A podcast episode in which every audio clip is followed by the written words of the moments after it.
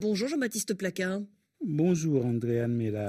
Alors ce retrait euh, du Mali par euh, Barkhane et Takuba doit donc se faire sans délai, ont déclaré hier les autorités de transition euh, à Bamako. Pour Emmanuel Macron, la France se retirera en bon ordre et ne transigera pas une seconde sur la sécurité de ses soldats. Alors pourquoi donc cette rupture ne peut-elle se faire dans le calme, en bonne intelligence? Sans doute parce que ces accrochages verbaux entre les deux capitales sont devenus un front de commerce qui sert sûrement la popularité de quelques-uns. Ce retrait était annoncé et attendu, et l'on aurait cru que ceux qui parlent au nom de la junte se contenteraient d'un tonitruant bon débarras, mais ça aurait été trop simple. Le communiqué de la junte laisse la désagréable impression qu'il faut à tout prix désigner un coupable qui aurait violé ses engagements comme pour instaurer une tension supplémentaire susceptible de dégénérer à la moindre petite étincelle. Cela devient épuisant de voir ceux qui ont un État à diriger et des devoirs vis-à-vis de leur peuple regarder le doigt pendant que le sage montre la lune. En politique, la popularité auprès de son peuple est toujours plus saine et plus durable lorsqu'elle se fonde sur l'adhésion à une vision incarnée par un leader plutôt que sur la détestation d'un ennemi extérieur opportunément trouvé. Et est-ce qu'on peut comprendre, Jean-Baptiste, que les Français veuillent partir?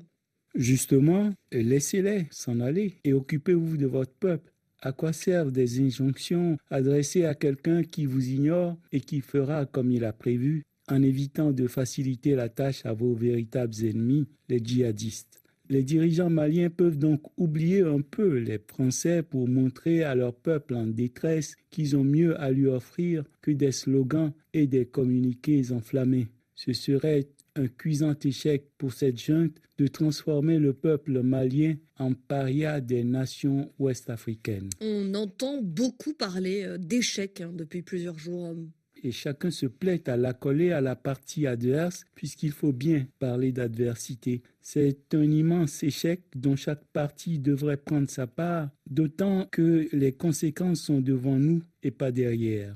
La France, défiée dans son précaré, y laisse une part de son prestige, car cette histoire est l'illustration de ce que Dominique de Villepin, dans une de ses fulgurances, a ces derniers temps qualifié de désinfluence. De fait, dans la plupart des ex-colonies françaises d'Afrique occidentale et d'Afrique centrale, les banques françaises qui tenaient le haut du pavé sont à la traîne lorsqu'elles n'ont pas tout simplement disparu. Les milieux d'affaires dans ces pays vont s'équiper, s'approvisionner en Chine, en Turquie, à Dubaï et presque plus à Paris. Le cœur n'y est plus. Ils vont même pour se soigner en Turquie ou en Tunisie. La France perd pied dans cette Afrique qui lui a longtemps permis de tenir son rang dans le monde. S'il est exagéré de parler de sentiments anti-français, laissez croire que l'opinion africaine aujourd'hui déborde d'amour pour la France peut difficilement s'entendre. La France a vécu avec l'Afrique des relations monopolistiques. En économie comme en amour, les monopoles, à force de durer, finissent par créer un confort de peu d'efforts chez celui qui en bénéficie et une forme plus ou moins ouverte de défiance chez celui qui les subit.